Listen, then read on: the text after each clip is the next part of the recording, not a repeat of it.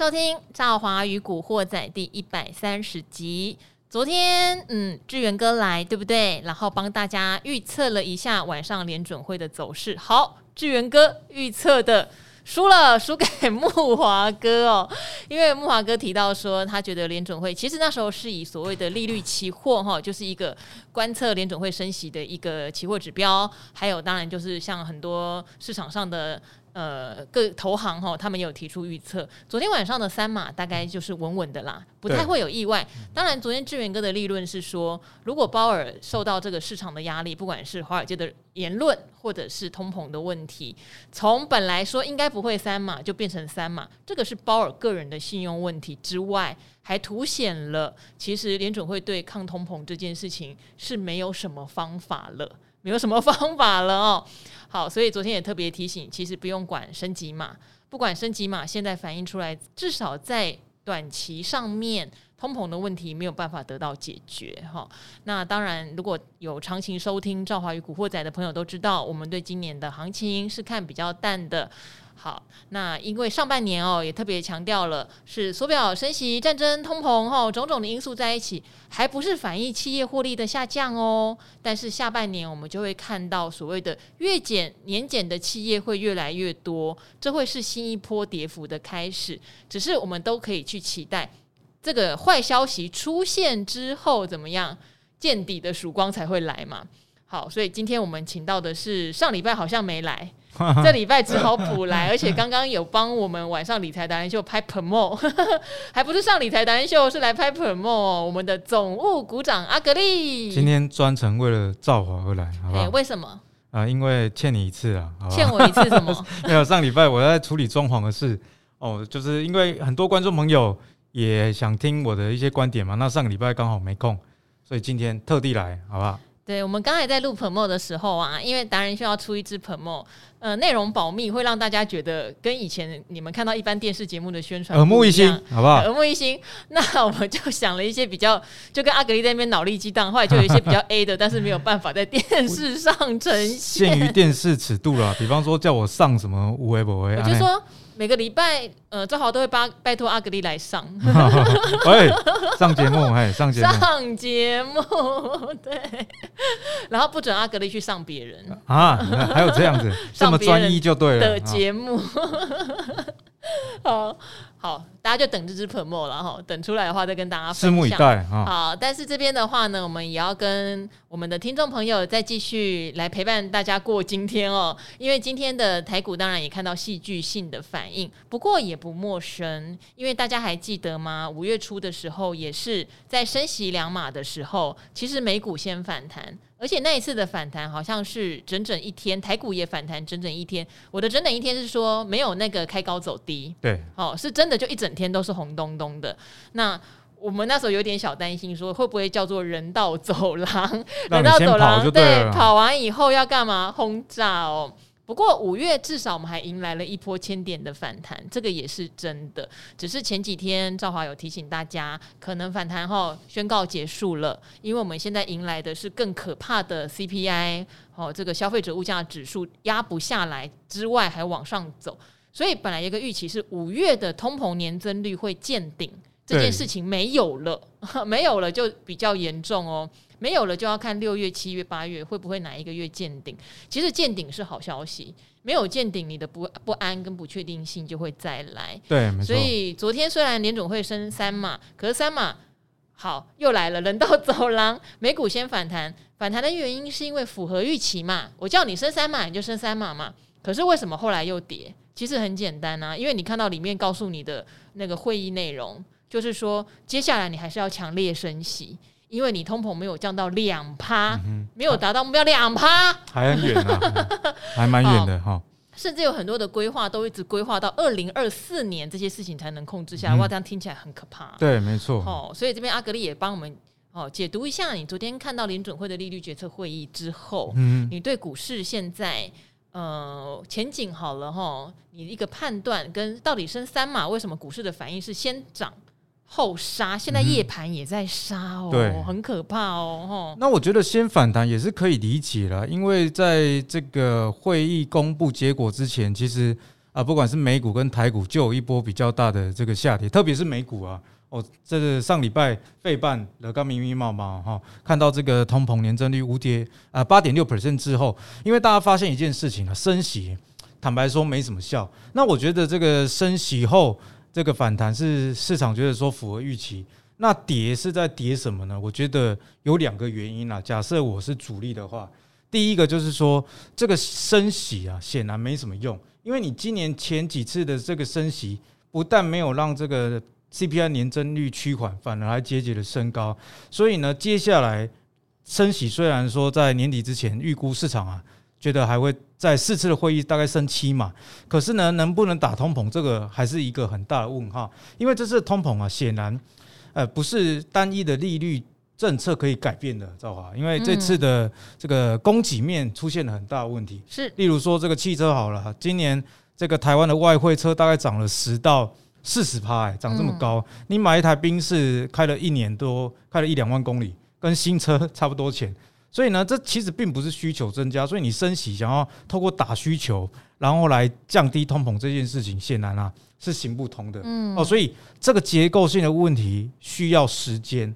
哦，所以我觉得在整个下半年相对比较悲观，是因为这样。那第二个呢，除了这个升息你没有用，那你又要一直升，变得呃民众不管是支出，他支出受通膨影响还是持续在增加，那他买房子、买车子或者是企业的这个贷款的利率又被影响，所以大家真的是有一种民不聊生的既视感哦。那第二个点就是说，大家除了关心升息以外啊，其实也要去看这个美国销售。分项就是美国销售分项，就是说汽车啦，那电子产品啊，加油站啊，到这个餐饮啊，这个销售金额的月增率的变化。嗯，好，那这个今那这个数据也今天跟大家分享一下哦，像是在这个五月啊，月增率非常强的，就是这个加油站哦，这个是很不好的一个数据，月增大概三点九九，嗯，就代表说，哎，美国人这个家庭支出越来越重啊。正好，那美国啊，现在这个家庭的房贷支出大概是三万三千块台币啦。是。那如果是，但是严重的是交通，嗯，交通大概一万五、一万六。交通就要花到一万五啊？哎，你想嘛，这你每个月房贷缴多少？结果你的交通居然占了一半房贷的金额。嗯。哦，所以你就可以知道说，这个才是问题的所在。这连带的影响啊，就是什么？我们看到这个美国啊，电子产品在五月的销售分项是月减的一个状况。电子产品哦。所以这个是不是呼应了前阵子大家就在担忧的事情啊？就必须消费支增加啦，那你会影响到这个呃非必须的消费。诶，这个件事情在五月已经开始看到。那我们看到台湾很多这个 NBPC 的股票，我们上一次有讲嘛，其实四月的营收就已经开始年减了。那我觉得下半年这个迹象会越来越明显，所以对股市的考验。还没有利空出尽哦。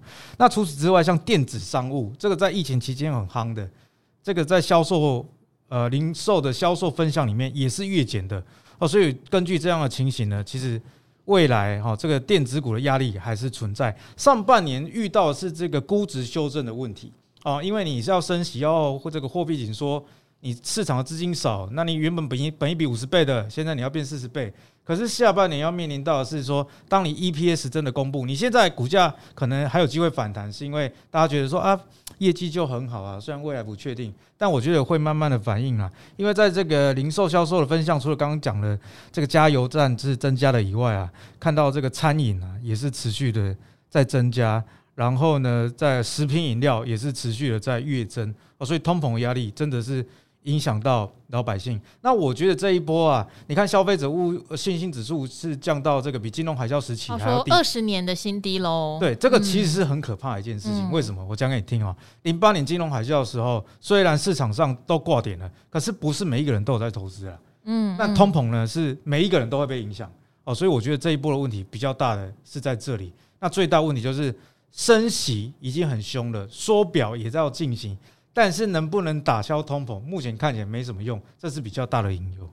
哎，我觉得阿格力讲了一个很大的重点哦，零八年的金融海啸，我想这一波遇到呃今年这个有点空头下修的环境的投资人们，很多人应该好陌生，在那个时候可能还在念书，对不对？或者是。嗯，根本没有想过要投资，所以看着别人惨，没有什么感觉，甚至根本都没有人知道那一段为什么要拿出来做比较。我有时候逛一些各大网络的古板，都会有人问说：啊，到底为什么现在要来比较二零零八年呢？啊？那时候到底有发生什么事需要需要来比较吗？嗯、对，所以可见的大家对那一次是没有印象的。好，所以这一次的问题是全民皆股神。去年有过一段时间，小资族全部跳进来，那现在就会觉得好像心情很不好，或受到了影响，要注意哦，不要让自己的生活受到影响啦。哈，对我阿格丽点出这个点，所以我相信在心情上面的冲击，搞不好比零八年还要大。嗯、对，而且零八年那一次的下修。两阶段啊，我我以前也有提醒过，呃，有一次永年老师来，我觉得那一次可以当做借鉴的原因是，他就是先从九千八下修到七千点，又弹上去到九千二，所以你知道那个弹是比现在这个千点反弹弹。多很多，会让大家觉得逆转胜。当大家觉得跌完了就已经复苏了，哈，幸好忍一个月、两个月就过去了。结果后来从那个九千二是一路崩到三九五五，那个是世界上最可怕的事情。真的是，因为它崩下来的时候到七千点的时候，所有的不管是分析师嘛，或者是说像任何做投资人都会说见底了，见底了。上次到七千点你没减的人，现在你要赶快减，哇，那不得了，那个减了又是所有的股票都在腰斩一次。所以才会去把那一次的事情拿出来提醒大家，在反弹的时候千万留意，就是套一句小哥的名言啦：抢反弹就跟抢银行一样，你抢到了赶快走，你没抢到拜托也要赶快走，留下来都没有好事情哦。好，那当然我们最近有没有什么神人的操作？哈，其实赵华身边是有，好，就是。就前一阵在反弹，为什么我我们也会跟大家解读一些反弹？你可以注意的多头股票啦，或是基本面相对比较强势，像车电啦。因为在反弹的时候没有抢，有的人还是很痛苦。可是有没有办法做到那么神？我就是发现我身边的人太神，我反而都不做。多神呢？昨天在讲联准会要升息嘛，那我一个好朋友，他是做期货的。如果大家有印象。呃，在翁世俊来上的时候，哈，我们的期权小王子来上的时候，我有提到这位神人朋友，因为看很空，但是也知道在反弹，所以他是从一万六千四往上空，那被嘎，好一路嘎嘎嘎嘎到一万六千七，那他的目标是一万七千一，是他忍耐的。被嘎最高点，他不相信以现在的基本面跟总经面可以谈到一万七千一啦。对对，所以他就一路这样往上空。那现在当然大获全胜嘛，下来了，真的是有厉害。那昨天是期指结算日嘛，就大获全胜了，结算出场。那一开始他是说因为看空了，那就再补空。可他突然灵机一动说：“我跟你讲，晚上宣布三码之后，就会有人道走廊会反弹，所以我先做多哈。”好，他就去买期货多单哦，夜盘。然后到了今天早上，期货开盘是大涨两百三十点，我就跟他说：“哇，两百三十点！”他说：“对，现在我平仓反手做空，你有办法这样吗？”真的是神操作。他反手做空，我那时候还半信半疑，想说美股一整天都是红的，那我们应该也会撑一整天。尾盘是杀一百六十点，高低点差很多哎。他今天现赚三百多点呢，哇，厉害厉害！现在夜盘又杀下去了，已经扩大到快五百点的获利了，我没有办法呀。对，我真的没办法，我又想，我就算身边有这么厉害的人，他告诉我，我告诉你晚上赌多，你跟我一起赌，我也没办法。哦，那大家想想自己有没有办法？哦，自己没办法，就要知道，那么呃，赢家都是有他的胆子跟判断力。我觉得大部分的人就温温的就好了。对，大部分人其实能做到多看少做，或者是说现在是比较顺势、比较逆势，那配合这个大环境去增减股市的水位，就已经很好了。嗯，对，但。当然也有好消息啦！我的好消息是说，我们任何的世界万物，呃，时间可以解决很多的问题，哈，时间可以让你忘记那个负心汉啊，或者是那个薄薄情女，好。时间可以解决很多问题，时间当然也会带来一些问题哈。例如说，像我们现在看有一些产业，可能上半年还不错，它都没有看到获利的问题出现，但事实上在酝酿哦。好，例如今天我想盘中，如果大家消息是比较灵通的，就会收到一个我呃已经是证实的消息，就是三星哈，三星电子已经跟它相关的供应商哈，请他们暂停出货面板相关的零组件，包括 IC 啦哈，包括面板材或者背光板那些。他已经向他的供应商说，请你们暂停出货，因为库存太高了，demand 太差了，哈，需求太差了。哇！一开始你看到这条新这条讯息，它还不是新闻，会以为是假的。就面板厂马上跟我说，真的，大家都已经收到通知了，面板的景气非常非常糟糕。好，那这种事情是。就是在下半年会层出不穷哦，因为很多面板我们都知道是景气衰退比较快的，对，哦，报价一直下滑的。嗯、但有很多，例如说半导体的供应链面也有很多。我记得前两天还有说溜嘴，像 Mosfet，Mosfet 五月营收都创新高，可是他们也讲库存的状况非常严重。这个新高会不会是最高？我们就静待观察。下半年会陆续爆出来。好，爆完之后，其实股市的修正真的就差不多了。嗯、对。好不好？我自己也是这样认为啦，因为上次有跟赵华分享，我们之前说这个美国一百多年来 S&P 遇到熊市的走势嘛，那那时候有一个数据是说熊市持续的时间大概是两百八十九天呐，就是将近一年的时间。那现在呢，也不是说要在前往熊市的路上，现在已经在熊市了嘛。如果我们以这个呃指数跌超过二十 percent，你看费半啊。纳斯达克等等都是，所以下半年呢，随着哎，你该升的息都升完哦，那你缩表也开始缩了，那企业的获利数字这是最后一刀哦，也看到衰退了。当都发生了，那你看到股市已经跌无可跌的时候，这个时候再把这个提款卡拿出来，会是一个比较恰当的时间点。嗯，有时候真的需要一点耐性啦，就跟阿格力的大树一样嘛 被人家喊到跌停板。然后呢，两次。不过今天又回三百多了，对，今天回三百多了。我们就就努力哈，就是等于你看到有你认同的价值的东西，你也不见得要抛售。对，对，对，但是你真的要选到你认同的价值的东西，不要看到。反弹很急就去追，这是这是今年的大忌，嗯、哦，真的是大忌。好，那我们也来回答一些听众朋友的问题哦，非常欢迎大家留言给我们哦。好，那问阿格丽的问题总是特别多，有一个已经是一两个礼拜前问的，刚好阿格丽没有来。那这一题是完全针对阿格丽问的，针对我就对，针对你，因为他是在杂志上看到阿格丽的 专访，然后他就从阿格丽说的一些内容里面挑了股票做存股，但没想到阿格丽来古惑仔却说他没有存这档，这档不适合啊，他满头问号。我念一下哦。好，因为留言比较长哈，我就简短的念。这是 S H I N E 哈，吴吴应该是吴小姐，她在我的理财达人秀留言的。他说：“谢谢美丽的赵华跟达人们辛苦的为我们这些小韭菜解盘。我是去年才进入股市的小白，所以对不对？一定没看过金融海啸。好，所以还是听朋友介绍看理财达人秀，又来听赵华与古惑仔，到现在是每天的习惯哈。他进入股市从惊喜到现在是惊吓哦。”不过呢，也从想做波段，已经坚定意志想做存股。你不要是套牢变存股哦。你说最近下跌已经没有惊吓，会觉得可以捡便宜哦。改变策略，坚定自己的门派，好，就开始了存股之路。说看的是谁？阿格力和古鱼呀。哦，那之前在 Smart 月刊，赵华也待过这本月刊，然后久久以前，阿格力想帮小海存小孩存股二十年，挑了台达电、联华跟玉荣。好，那个做租那个放款哈，租赁的玉荣，所以呢，他就帮小孩存了台达电。好，但是在古惑仔一百二十一集，阿格力说台达电不适合存股，这令我 confuse。嗯、他说为什么呢？因为是回答听众问题。对对对。他说是因为听众的年纪吗？哈，是不是因为他没有退休金？哈，呃，六百多万的房贷的关系吗？是不是那个听众需要现金流？诶，这是一百二十一集吗？好像不是诶，哈，好像更前面。然后他就问我说：“是不是台达电已经不符合你的成长股的要求了，不适合存了？他觉得本来有电动车跟缺电的题材呀。”阿格力，嗯哼，为什么你说要存这三档，结果你又说台达电不能存？哦，我先来娓娓道来这个故事了。其实是我在我的专栏啊，不管是我在 Press Play 的专栏，或者是呃我在 Smart 月刊有一个每月专栏，那我在先前呢写的一堆候选存股名单哦，那大家知道候选就是说。你什么时候要去选它？这是第二件事情。嗯，所以我觉得说，观众朋友如果看到我提到任何的股票，你不要看到我的介绍，你就觉得是我当下的推荐。嗯，你要去了解我讲话的一个逻辑。那他刚刚呢这个问题说到我在杂志中写了这个台达电、联华、玉龙，我也确实有写。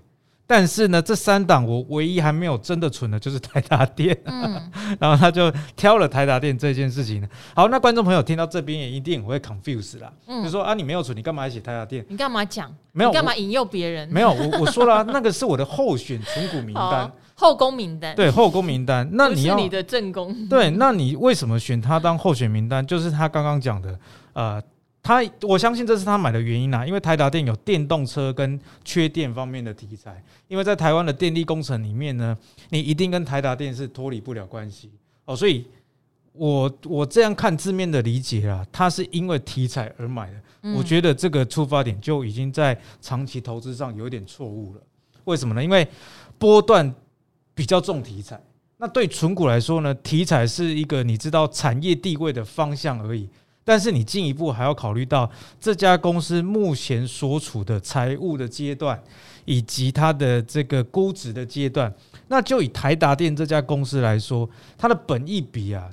目前哦，今年已经下修很多了哦。嗯。哦，去年股价还在三百以上哦，现在跌到两百二十七，回档大概也有大概一百块啊。嗯。但是它回档一百块之后，本益比还是在二十二点七。它本来就很高。对，而且大家都一直觉得干净能源龙头了不起。对，没有错哦。但是这个很多事情需要时间去反映在业绩上啊。那台达电呢，近三季的 EPS 都是衰退的哦，所以你在它的本益比还在二十几倍。那连续三季的 EPS 都是衰退的情况下，殖利率也只有两趴多。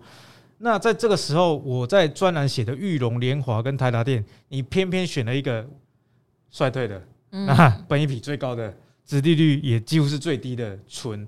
那我当然觉得这不是好时机。所以在上一集有观众朋友也问到我台达电，我才跟大家说，我觉得台达电现在不适合存股，现在不适合不代表说以后不适合哦。所以你要看现在股价。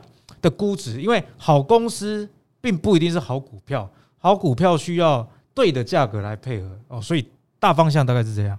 应该说，阿格力会讲出他在观测的，或是他正在存的标的，但是他更重要的是会告诉大家 why 我为什么这样选，有教了很多去估价值的方法，希望大家学起来的是那个价值估算的方法。对，没错，因为股票会不停的变化哈。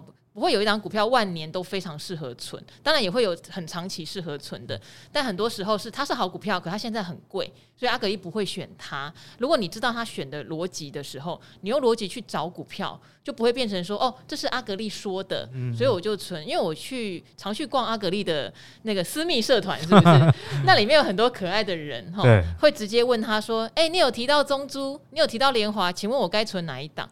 那阿格力有时候都会很老实的说，其实你只是看我我在捡，我直接这样跟他讲，可是你却完全不知道为什么你自己适合什么，你自己的资金水位那些，你自己从来都没有去评估过这两档股票是什么，那你就变成阿格力，我研究了那么多，告诉大家那么多，可是你只是想问，那我该选哪一档？对，哎，这样我觉得最近有一个很好的这个举例可以。跟大家分享，嗯，大家就可以知道该怎么样去选股票了。诶，例如说，我最近一直很想换车嘛，嗯，那我就会看车评在讲车，嗯，那车评呢，他一定会把十几个牌子，超过好几十台车，通通就介绍过。那每一台车他会说优缺点，嗯，那你就要根据自己需求点去对应到车评所介绍的嘛。嗯，那我觉得在有时候我们介绍股票的时候，就像在车评在介绍车子一样，跟你说每一台车的特性是怎么样。那这台车，我说它好车，但是我说它好车的着眼点，如果跟你呃买股票的需求点不一样的话，嗯，那你就不见得要上车哦。所以我觉得大家要有呃资讯吸收之后，那再自己下判断的这个能力。对，因为教的是工具啦，吼，如果直接拿鱼去的话，会觉得哎。诶这鱼不如想象中的好吃 哈，是因为可能不会煮，也不会钓，吃完这一条没有下一条，这些都是问题哈。好，那这一位呢哈，乔西 H 也是来留言很多次，他每次都很客气，然后也告诉我们他很用功哦，是一个好孩子。对，你说我们叫做理财迷人秀，你说从赵华跟达人的谈聊中学到很多，追踪达人秀已经快一年了，而且还加上现在哈这个赵华与古惑仔的 Podcast，让学习理财跟古海的出游。变得有趣迷人，好，而且你提到强反弹的短多获利，都是跟着达人秀跟古惑仔做到的。赵华的节目可不可以去报广播金钟之类的奖项？因为又助人又好欢乐。好，希望这波反弹结束，你没有受伤到了哦。因为我们也常常提到这个反弹，例如说朱老师会讲技术线型的看法嘛，基本面的、价值面的，我们都有分享，而且也强调这就只是反弹。好，希望巧씨 H 在这波反弹赚到钱，已经顺利的出场了哦，或者是已经买到还是很强势的股票。好，我也许不是操作最厉害的学生，但一定是最认真的。如果赵华有机会看到我这一年无间断的笔记，一定会感动得落泪。哎呦，会不会有什么讲错的被记在里面？有没有？好，想问啦，因为前一阵子是张杰队长来哦，他有提到这个零零九一二中信台湾哦，智慧五十，中信也是呃借由我们的古惑仔节目来推荐他们自己这一档商品，就是用一些比较动能选股的方式把台湾五十做优化哦。然后呢，还有另外一个也是叫做动能选股，也很有名的哦，富邦台湾中小零零七三三哦，去年绩效。猛啊，对不对？前两年大概都印象三四成以上的报酬，非常猛的报酬，因为它它动能选股在前两年真的很好用，对，今年可能比较吃力哦。嗯、他问说这两个概念有没有差不多？其实以持有的股票可能会有蛮大的差别，一个叫中小。一个是优化零零五零，就是台湾市值前五十大公司，哈，一个大型股，一个中小型股，光是选股内容应该就差异很大哦。对对对。好，两者是否择一持有即可呢？然后还特别提到台积电如果成长不变，彩玉、嘉登这种设备股是不是也会跟着成长？嗯、好，这个我觉得阿格力是最熟的。对对对。嗯、那我觉得 ETF 啊，大家真的要去了解它的选股逻辑了，像。说，哎，队长提到 ETF 零零九一二也是动能选股，嗯、对，所以他就会直觉联想到那另外一个动能选股的富邦中小零零七三三也是动能选股，那是不是要二择一呢？首先呢、啊，如果你了解完这两个 ETF 的内涵之后，就发现这个不是二选一的问题，因为这两者是天差地远的。嗯，像零零九一二，简单来说，它就是把台湾上市柜啊、呃，大概前五十大市值单。但是它不是单单以市值来排序啦，哦，那它的动能呢，其实只是在它的多因子的其中一个而已，嗯，哦，所以多因子的 ETF 是什么？啊？它也看财报，哦，它也看这个股价，它也看这个流通性，哦，那它也看本一比，啊，它什么都看哦，所以这个叫多因子的 ETF，因此呢，动能选股部分呢，占它的这个百分比其实不高，哦，我们看它跟零零五零之间的差异，其实成分股哦，基本上。大同小异啦，哦，所以你从这个呃刚刚的叙述，你就可以知道说，它其实没有你想象的那么动能，它只是在市值选股里面加入动能这个概念，嗯，而且它是在上涨的时候才有把动能这个因子加入哦。如果现在个股啊，哦，整个应该是说整个台股啊，在走这个走空的时候，哦，因为它的 ETF 有一个选股逻辑是短均线如果跌破长均线的时候。哦，那它就会把动能因子拿掉，嗯，去加强它基本面的因子，例如说，哎，谁本益比比较低啊，谁这个财报比较好啦，对，哦，所以它的动能占它真的是一点点而已，哦，所以大方向大概是这样。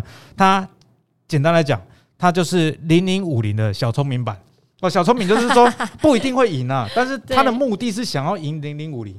那其实这个也不是什么呃奇怪的产品。因为在美国啊，比方说 S&P 五百，大家知道哦，S&P 五百大家知道，S&P 五百的 ETF 呢，里面也有价值型 S&P 五百，嗯，也有成长型的 S&P 五百，嗯，就是在 S&P 五百的这个架构里面多加入一些因子哦。那从过去的阶段可以看到，在这个多头时期，成长型的这个 S&P 五百 ETF 会赢圆形的 S&P 五百，但是今年空头的时候，成长型的 S M P 五百 ETF 就被圆形的 ETF 垫对哦，反而是这个价值型的呃这个 ETF 呃的 S M P 五百的 ETF 今年报酬率是比较好的，不过在多头的时候价值型又是比较差。对，好，那零零九一二刚好是它在进攻跟防守它都有去考量，但是最后结果会怎么样？这个我们不得而知，因为叫多因子的哦，比较复杂。简单来讲啊，这个跟动能选股并没有太直接关系，它主要还是市值型为主。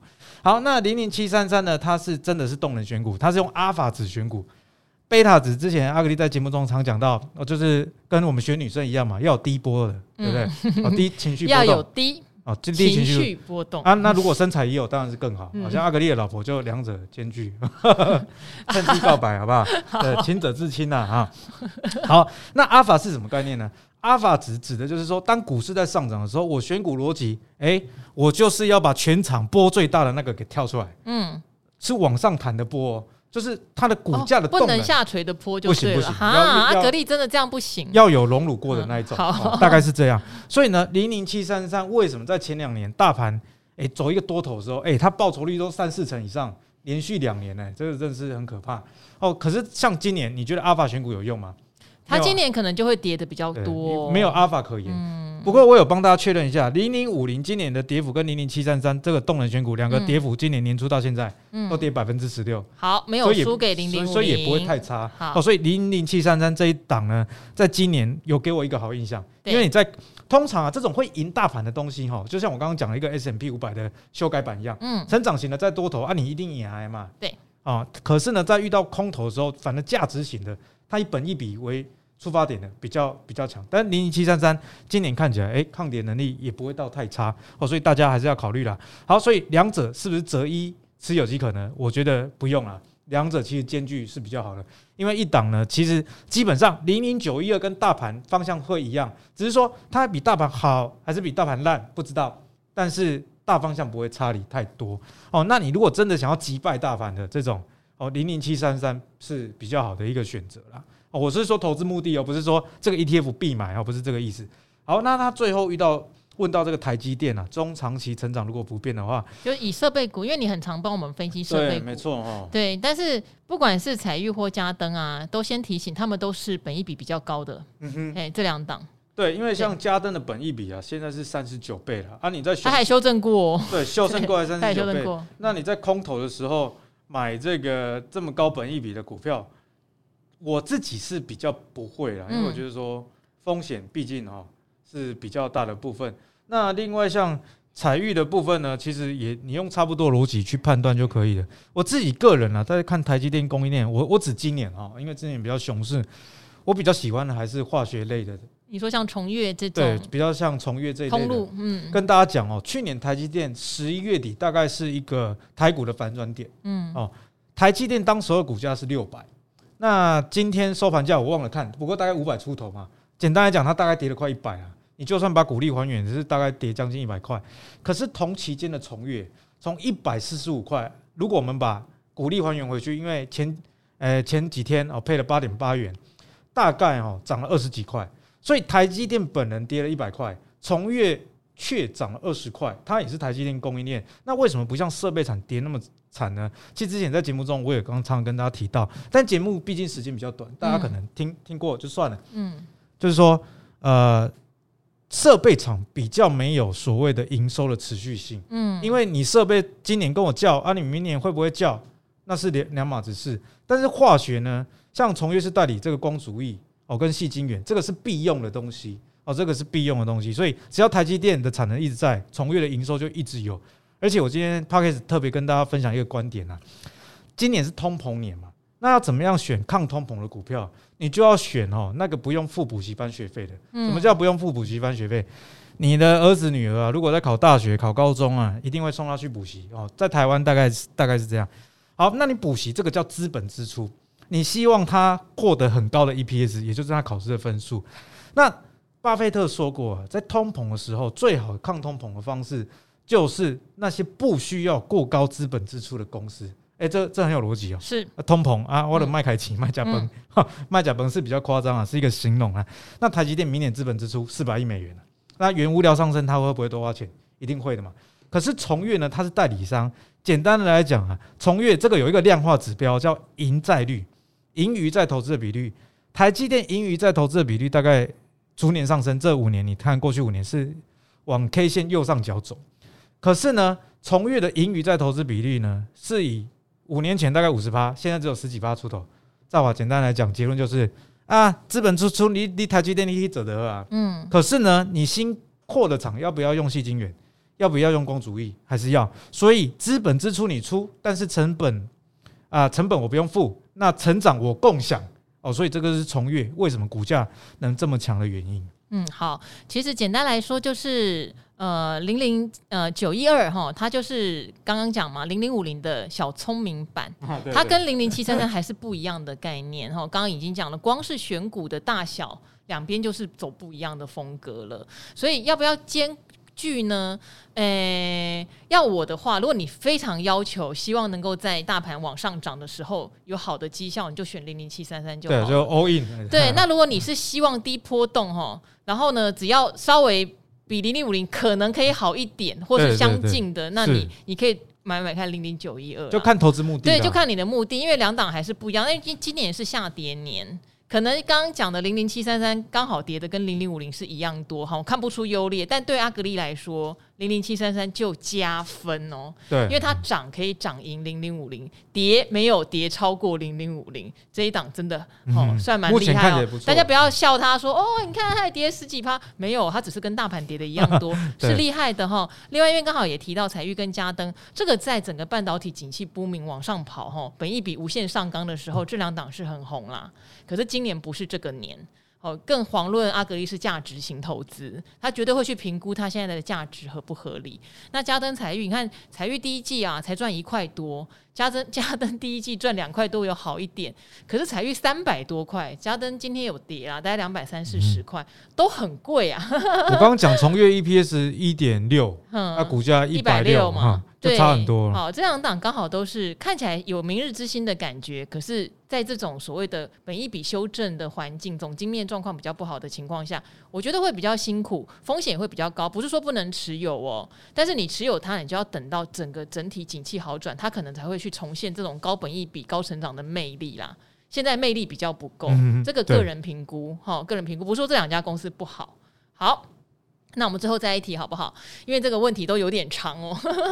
他说：“人生的第一次哦，五星评论留给赵华。你说赵华女神很好，我是专门送钱给法人的台中小小开，应该在开玩笑哦，就是送钱给。”给券商 或者投信，好，固定每天上下班都会听理财达人秀跟古惑仔，周末哦有订我们达人秀荣耀班的课程，也谢谢你哦，因为这等于是抖内我们的制作费用，给我们鼓励哦。好，然后近期因为有些操作层面的问题，想要请教赵华，之前有听说我们是减湿派，所以为什么这题我留到现在讲哦？因为阿格力跟我一起发明了减湿派这个名词。那你说你采用的也是这种方式，想要请教？你说你选择的是高价股，所以都用零股减，但是会遇到所谓的滑价哈，就是现货价跌了，零股的价格下不来，其实都会有。例如在涨的时候，零股会比较贵，或者说你想卖的时候，你发现零股比现价便宜，有可能你卖不掉，因为你选的是流通性比较差的高价股哦，哈。那所以呢？呃，而隔天呢，现货价又上去的时候呢，零股价格也一起上去哈，所以他就会问我说，用这个减失派减零股时，是会根据现货价的市直接现价买入零股，还是根据事前的价格到了才会买入？然后第二点，你说空头趋势考虑用减失派的方式买股票，但之后的价格又底底高上去，中间没有机会补货，好。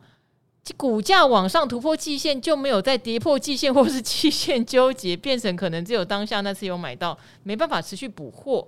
所以呢，你问我，如果减失后股价上涨没有再破底，会不会再去介入放大获利？好，我觉得你的投资比我想的复杂，我只能这么说。我会去减失的股票比较是价值型投资，我会摆长，比较类存股式的，我会用减失的方式。如果是波段操作，我反而不会。波段操作我会买。就是我觉得足够的量来赚到波段的钱，好，我不会用减湿，不然你买个一两百股它就上去啦，那到了我的获利点啦，结果我才赚几千一万，我何苦呢？没必要吧，哈，我减湿是因为我觉得势头不好，可它真的跌到我觉得相对便宜，我就手痒减一点减一点，这个我会是价值型存股会这样做，好，所以第一我就不太容易选择高价股。因为我选的会是我觉得合理价值的高价股，通常本益比都是高的，它也代表产业的领头羊。即使大力光跌下来，我也不觉得它对我来说有长期存股的魅力。我必须跟大家坦白，也许它最坏的时间过了，可是对我来说，它的价值并没有浮现，因为镜头的杂音和手机的杂音还是非常非常大哈。所以，第一是你选高价股，你一定会遇到零股价跟现股价的落差，所以你可能要考虑一下你减的。方法。那假设你今天捡高价股也是为了赚价差，我觉得差两三块就让它差两三块吧。我比较在意势头。我今天如果做波段，我在意的当然是势头，而不是价格。因为你现在就是要赌它往上会跑嘛，对啊。那你为什么要去介意有两三块？如果真的赚，也是大赚小赚而已啦，对啊，赚就好了。对，那第一是你选的商品就让你减零股不容易啦，因为它的流通性本来就比较不行了。那第二是，如果你是为了做波段，你当然是不用太去 care 那个价差哦，因为不像我们是减资，减资就是为了要便宜一点嘛。好，那第二个是我比较。怎么讲？开始破底，我就讲了，因为如果我今天是做波段啊，我就比较不会用减零股的方式，我比较没有这个困扰。诶，我捡湿的话，我会上上下下都捡，我比较没有说怎么办？他现在要获利了结出场了，然后我或者是呃，他现在在纠结，我该捡吗？我比较就是这个不是我的困扰。我觉得你可能要搞清楚你为什么要捡。你减的如果只是为了做一个短坡，你就减多一点，你不要减少少，你就会遇到这个问题。嗯、对，那像我是用买基金的感受在买的。哦，我是知道说我很喜欢这家公司，我觉得它就像阿格力减大树一样，我可能减是觉得，就算它现在一百块，我觉得到了两年后它会有四百块、五百块，我对它有这个信心。那它的基基本面一直在往上跑，所以我现在只是觉得今年势头不好，我还不觉得到大减的时候我就小减，只是这样子。对，所以我没有你第二点的困扰，我不晓得这样有没有回答到到他。那阿格力捡湿派，你觉得呢？这两点有没有给点建议？因为这样看起来，应该减也不是为了存股的啦，所以对，就是为了做波段，为了做波段了，不然不会有这个呃季线纠结啊，再突破季线这些困扰。这个显然就是要做波段操作。那我觉得没关系啊，因为呃，任何一种方式不一定是说你一定是存股主才用啊，波段主才用，有时候常常也是共用的。所以捡湿派到底是要要存股还是这个波段，就看个人自己的决定啊。可是呢，我会给观众朋友一个建议啊，像他说他捡高价股用零股在捡，那既然呢你不是要长期投资，你是要做波段的话，那建议了就不要用零股，因为零股还是会有他讲到那个呃价格，通常零股会比较贵的问题哦，因为量不够，你就要出更大的价格，人家才要卖你哦，所以是这样。那在这个呃，这个这个年呐、啊，比较熊市的年，你如果要做波段，我也给大家一个大方向哦，不只是回答他的问题，就是说部位啊，比价位重要。什么叫部位比价位重要？你你在那边纠结说啊，零股我要给开朗冷沙 call key 背，可是你买的高价股有可能是几几百块，那个这个两块三块差距，可能就是它一个 move，嗯，就瞬间补起来，所以那个不是重点。那你也不会因为你便宜了两三块买到这个零股。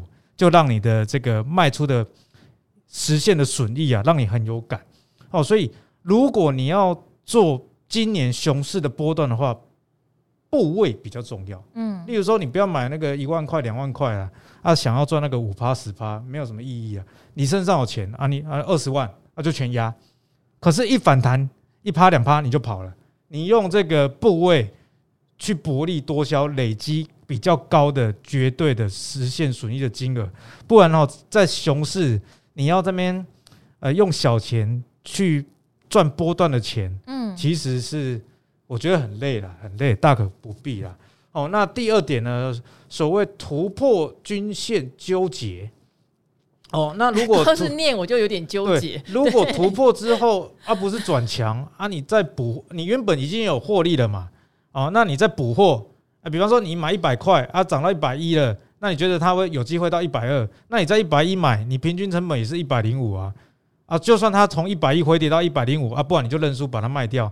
其实你捡成功之后往上去追价是有一个优点的，就是你有基础的获利去保护你的啊。你顶多就是设好这个出场点嘛啊，我这个这个我赚一万块，那一万块我在加码的部位如果也输了一万块的话，我我我就不玩了，我至少保本。我觉得这样也是一个不错的方式啊。总结来说哈，我觉得第二点搞得有点太复杂了哦。你你低低的捡到了，那那往上涨也不行哦，啊没再跌破也不行啊，季线纠结也不行，到底是要怎么样 都不行 啊。我跟阿格力比较像啊。射手座 怕麻烦，射手座很怕麻烦，对，就直球。你到底要不要跟我交往？不要就算了，我去追别人，好不好？还有就是，对于我们认定的对象，也还蛮笃定的啊。对对对，直球，对直球。那方呃，我觉得还有最近的盘是，还有一个东西，我觉得不用太担心。假设你是想像我们对这个东西其实是比较长线看好的，你要知道他会回来让你捡的，他会回来的。哈，就是变成他上季线，你也不用太高兴，你会想说。呃，要不要获利了结？反正也没赚多少，可能不获利了结。但你有点懊恼，说：“哎呀，好像还没捡够。”不要担心，通常是会再回来的。因为今年还是往下跌几率很高的时机啦。对啦，因为像。好吧，之前我们常常跟大家介绍有一档生技股叫美食嘛，然后它是学名药，对，然后也很确定 EPS，券商报告都找得到哈，也不是我们在胡乱，它不像新药，有人在问药华药，这个我们真的没办法给你给你回答，只能说最近投信也买很多。那我做生技的朋友觉得它的那个技术很好，大概就这样。可是新药我也不太敢碰，可能就错过。可是之前学名药有讲到美食的部分，好，那它今年的话，券商有上调获利大概十二十二块钱嘛。所以，我们那时候内心就会有一个目标，是说，哦，那跌破十二块钱，呃，跌破一百二十块钱，本一比相对就比较低，十倍以下，对，你就可以去减一点。好，那前两天大家也知道，它就涨到一百五十几，开始很多投顾老师都在喊。那我其实说实话，我中间有获利了结出去，你就想，完啦，我是不是要把股票卖飞了？嗯，就没有，坏它又下来了。好，它会下来让你捡回来的。当然，不要像周豪这样进进出出，有时候不太好。可是有时候就是小无聊会做这种事情哦。好，所以我的意思只是告诉你，即使它是一档不错的股票，你想长线持有，那你觉得好像错过了买点，好，飞上去了才想追，不用不用，通常都会再回来，因为今年是空头走势啦。好，提供给你做参考。好，那今天非常谢谢阿格丽特地来当我们的总务股长，因为他没有录今天晚上的理财达人秀，哈，是为了来录我们达人秀的 promo，特地来上你的 podcast 的，特地来上我。的 podcast 对，上 podcast 不准上别人 的 podcast 没有啦，真严格哈，不会啦，你爱上谁就上谁，没有，我只上你，好只上你。好，那今天赵华与古惑仔就先到这边喽，也欢迎大家哈继续留言给我们各种问题，我们都会想办法尽快帮你做回答，和适合的人帮你做回答哦。那我们就跟我们的听众朋友说拜拜喽，好，下期再见，拜拜。拜拜。